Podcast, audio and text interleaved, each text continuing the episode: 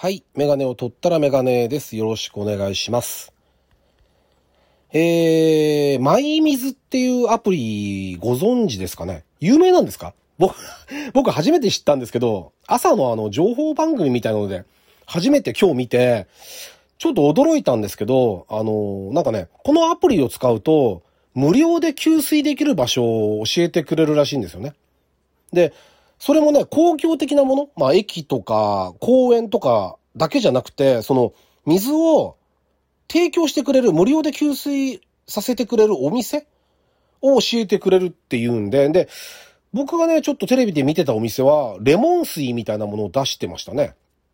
水にいっぱいこうレモンが浮いてて。まあ、おしゃれで見栄えも良くて、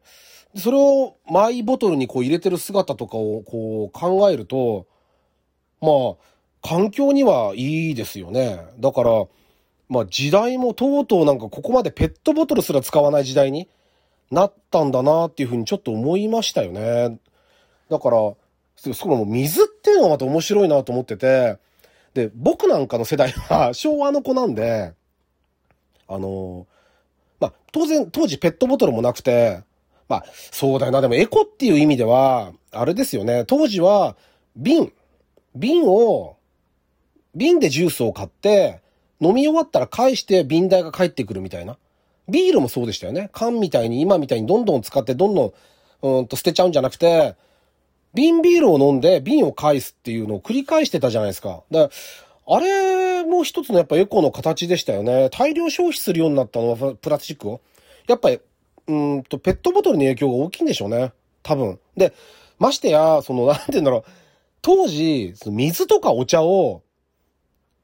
売ってペットボトルで、誰が買うんだって思ってたんですよ、当時。多分今からだから35年前とかは、多分ね、みんな思ってて、なんで金出して水買わなきゃいけないんだみたいな、蛇口ひねりゃ出てくんだろうっていう人が多かったんですよ。あの、一般ではね。まあ一部のち、まあ、こう、意識がより高い人たちはそうは思ってないからああなったんだろうけど、で、お茶なんか家で沸かせよみたいな感じがあったのに、どんどんどんどん普及して、で、とうとうね、こういう風に、無料で水を給水してもらって、自分のボトルに詰めて、で、持って歩いて、飲んでまたなくなったら給水するっていう、うん、なんて言うんだろうな。もう時代はどんどんどんどん進んでて、で、しかもこの、アプリのそのホームページとかを見るとわかるんですけど、やっぱね、もうね、すごいんですよ。やっぱり、なん、なんて言うんだろう。今時っていうか、おしゃれすぎて、もう眩しいぐらいですよね。やってることはやっぱり正しいし、ただどういうふうにこれが収益になってんだか。そのお店が水、水を無料で提供して、そのお店からお金もらってんだ、ちょっとよくわかんないんですけど、どういう仕組みなんだか。でも、なんて、やっぱりその、プラスチックを減ら減らしたいとか、そういう、いろんな試みが書かれていて、あのーいいんじゃないですかね。まあ、無責任に人に勧められないですけどね、これがどういうもんなんだか僕にはよくわかんないんで、ただ別にペットボトル買わないで、無料で水をボトルに詰めて飲んで歩くっていうこと自体は、一つも悪いことはしてないんで、まあいいのかなと思いますけどね。うん。あの、飲料メーカーとかにとっては微妙なとこでしょうけどね。お水って一本いくら儲かんだかわかんないですけど、あの、それがね、どんどんどんどん取って代わられちゃうっていうのはどうなんだろうなと思いますけど、まあ、あの、ちょっと面白い試みなんで、これがどんどん全国に広がっていくのか、ちょっと見てみたいですよね。興味はあります。はい。というわけで、えっ、と、第126回ですね。ラジオにメガネ始めたいと思います。よろしくお願いします。はい。でですね、あの、僕定期的に、うんと、収録配信で、カブトムシの話をしてると思うんですよ、多分。で、もうね、今日は、我が家のカブトムシ 2021? っていうのをちょっと話そうかなと思ってます。はい。で、まあ、うんと、ざっとことの経緯を説明すると、もう何年ぐらい前かな ?4、5年前？に、う、えっ、と、うちの妻が、オスのカブトムシをなんかもらってきたんですよね。どっかから。忘れちゃったんですけど、もらってきて、家にオスがいて、で、かわいそうだからって言って、僕が職場で、メスをもらったんですよ。で、これをつがいにして置いといたら、メスがね、割とすぐ死んじゃったんですよね。で、ああ、かわいそうにと思ったら、なんか土に卵があるっていう話になって、で、うんと、それが、あの、うちの妻がね、やるようになっちゃったんですよ。僕ね、虫嫌いなんですよね、はっきり言って。正直虫が、まあ誰も、うち誰も好きじゃないんですけど、で、あの、うちの妻も虫好きじゃないんですが、なんかあの、かわいそうに思ったらしくて、土買ってきたり入れ替えてとかってさなぎになったら手を触れないようにしてとかってやってるうちに、なんかね、どんどん上手くなっちゃったんですね、多分飼育が。で、あの、去年あたりは、30とか 40? まあ、上げたりするんですけど、まあ、話しちゃったっていいわけですからね、別にね。あの、生き物なんで、あの、自然に返すことは別に悪いことじゃないんでいいんですけど、どんどん上手くなっちゃって、で、あの、ちょっとね、調整しだしたんですよ。要は、オスとメスをバラバラにして、あの、別に飼育して、卵を産ませるものだけを、あの、だからね、あの、飼育ケースって言うんですか？あれが今うち5個ぐらいあるんですよね、玄関に。もう邪魔、邪魔でしょうがないんですけど、あれ。あのね、しょう、邪魔なんですけど、こうだんだんそうなっちゃったんですよ。みんながすみ、オスメス分けて合わせてっていうのをやっていって、そんで調整して、まあ15匹ぐらいが生まれるんじゃないかっていうことを、とかをやっていて、で、今年、またポコポコポコポコ、そう、こだからやっぱ、妻がけ、えっ、と、設定したぐらいの数ですよ。14、5、6ぐらいのカブトムシが生まれて、で、分けて飼育してるんですが、あのね、小バエが入った、小バエが入ってきちゃうんですよ。多分餌を、あの、ゼリー？ゼリーがお目当てで来るんだと思うんですけど、で、小バエが玄関にいると嫌なんで、えー、っと、飼育ケースのクリアの下の部分と、蓋の間にし、えー、っと、シートをこうかけるんですよ。小バエよけの。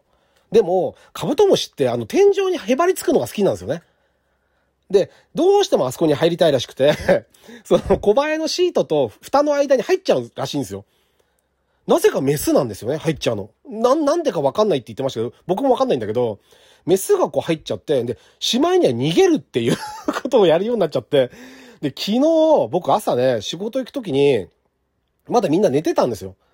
で、寝てたって言ってもいい、結構まあそこそこな時間でしたけど、で、仕事行こうかなと思って、靴履こうと思ったら、靴の横にメスのカブトムシが一匹いて、あれね、びっくりしますよね。あの、うわって言っちゃいますよね。普通に 大の大人が。で、うおーびっくりしたつって、そしたらなんだなんだって起きて、起きてきて、で、カブトムシが、今仕事行こうとしたらカブトムシが逃げてるよって言って、で、うちの妻がなんか割り箸かなんかで入れ、あの、要はね、僕もしもこう捕まえても、どこに返せばいいかわかんないんですよ、飼育ケースの。どこで管理されてるものなのか全然わかんないんで。で、うちの妻が戻して、で、僕は仕事行ったんですけど、そしたら、その日、もう一匹なんかあの洗濯機の横から見っかったっつって、それもメスなんですよ、やっぱり。逃げてるのが。で、ほんで、これどうなんだろうって。で、僕ね、こないだ、頼まれて飼育ケースちょっと高いやつ買ったんですよ。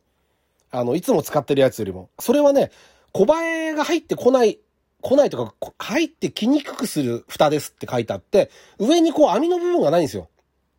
要は空気入れるために穴が開いてるんですけど、空気入れる穴はちっちゃい穴をこうなんて、あの、横向きにつけてて、上にへばりつく場所がないんですよね。で、ハエが侵入しにくいっていうので、それを使ってるのが1個あるんですけど、要はそれだったら小バエの余計なシートを引かなくていいじゃないですか。で、上に捕まることもないんですよ。網がないから。だから、あのー、すごくいいですよね。ただ、やっぱりね、あの、育ててる人からすると、上にひっつきたいのにひっつけないのはかわいそうだって言うんですよね。それ言われちゃうと、いやもう、ハエ、は、小バエも来ないし、その、いいんじゃないかなって。いいとこだら、いいとこ取りじゃないですか。で、逃げにくいし、だけどかわいそうだって言うんで、どうしたもんかなっていろいろ考えてますよね、だからね。これいつまでやるんだろうと思うんですけど。で、うちの妻下の、下の子が男の子なんで、まあ、もうだいぶ大きいですけど、で、その子のためにやってるんだみたいなこと言ってたんですけど、その息子がね、あ、まあ、いつもね、こう収録では僕あんまり家の話しないんですけど、これはカブトムシ2021なんで、あの、話してるだけですよ。本来はいつもこんな話しないんだけど、うちの息子が、その、なんかね、学校の宿題かなんか、家のお手伝いでカブトムシの餌を交換したみたいに書いたら、赤いペンで先生が、これは趣味ですって書かれてたんですよ。で、僕にそれを見せてきたんですね。これ趣味だって言うから別のをちゃんと考えないとダメだよって、あの、そういうふうに言ってくれって言われて、で、僕は言ったんですよ。うちの息子は、彼は、カブトムシが嫌いなのに、いやいや、餌を変えてるんだから趣味じゃなくて仕事だよって言ったらいやいやだったら私だって育てないって話になっちゃって 喜んでると思ってるからやってんのに、あの、いやいやなんだったら、あの、育てたくないみたいな話になっちゃったんで、めんどくせえって ちょっと思いましたけどね。うん。あの、いろいろめんどくさいですよね。あの、生き物っていうのはだからほんと大変で、カブトムシでも、あれもう立派な命なんで、ねもう死んじゃえばそれはもう、ね、まあ、悲しいって、それはな、いわゆる普通のペットとはまたちょっと違うけど、でもかわいそうだなってやっぱ、思うじゃないですか。だから、あの、まあ、そういう気持ちをね、少しでもやっぱり子供たちに分かってもらいたいなって、僕がその子供の頃犬飼ってて、犬が死んじゃった時の衝撃みたいなもの。もう家族じゃないですか、ペットって。だからそれ、ちょっとカブトムシでは味わえないかもしれないけど、そこまでは。でも、やっぱり少しでも、あの、かわいそうだなっていう思う気持ちをね、持ってもらいたくて、こう、育て、育ててもらってる部分もあるんで、できればもうちょっと続けてもらいたいなと思いますよね。まあで、あと何年かしたらいつかばって野に話してあげて、それで終わりでもまあ、いいのかなと思い思いますよね。いつまでも育ててもしょうがないんで、どんどん技術が上がってるから、下手したら本当やる気になれば50、60育てられるぐらいの多分、あると思うんですよ。あの、あの、能力が。だから、そうなっちゃっても困っちゃうんで、あの、まあ、うまく、来年のカブトムシ2022がどうなるか知らないですけど、あの、まあ、生温かく見守っていきたいなとは思ってます。はい。あの、あとはもうとにかく逃げないように、もう怖いんで、っていうのは、あの、一番の願いですね。はい。というわけで、えー、メガネを取ったらメガネでした。ありがとうございました。